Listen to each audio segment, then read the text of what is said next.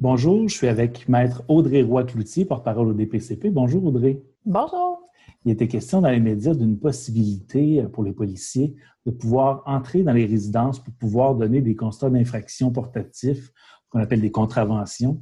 Euh, j'aimerais que tu nous expliques comment ça, peut se traduire sur le terrain. Alors, en fait, c'est l'application de l'article 141.1 du Code de procédure pénale qui donne cette possibilité-là aux policiers. Alors, le policier peut contacter un juge pour obtenir une autorisation judiciaire pour entrer dans une résidence. Et évidemment, il y a des critères, il y a des balises à tout ça. Donc, ce que le policier doit euh, énoncer au juge pour obtenir le mandat ou le télémandat, et la différence entre les deux, le mandat se fait en personne devant le juge, le télémandat se fait par tout moyen de télécommunication. Donc, c'est la seule distinction entre les deux. Alors, le policier doit convaincre le juge qu'il a des motifs raisonnables de croire qu'une infraction est commise ou est sur le point d'être commise. Prenons le contexte de la loi sur la santé publique. Alors, qu'une infraction à cette loi-là est en train d'être commise ou sera commise et que des renseignements relatifs à cette infraction-là pourraient être obtenus par le policier par un moyen d'enquête, une technique d'enquête ou tout acte qui pourrait être précisé dans le mandat.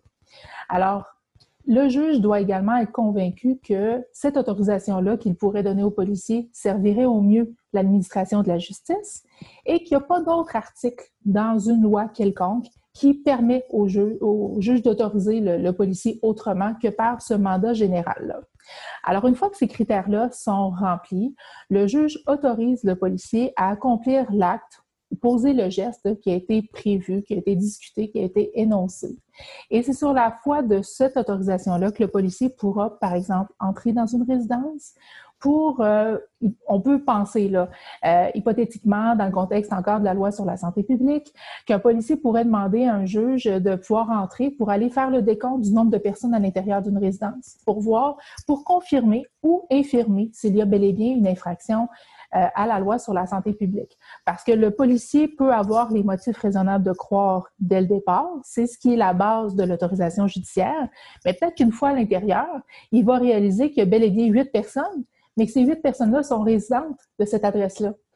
Alors, à ce moment-là, il n'y aurait pas d'infraction commise. Donc, ces renseignements-là, cette cueillette d'informations-là, a un lien direct avec les motifs raisonnables et l'infraction qui est alléguée au mandat. Alors, c'est vraiment selon ces critères-là, ces balises-là, euh, qu'un juge peut autoriser un policier à entrer dans une résidence privée. Parce qu'on le sait, la résidence, c'est un, droit, une protection qui est prévue par la charte.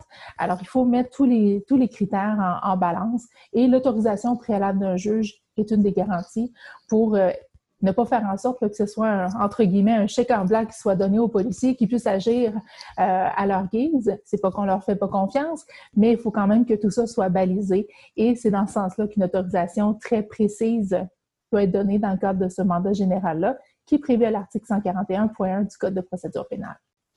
Merci beaucoup, Audrey. C'est très clair.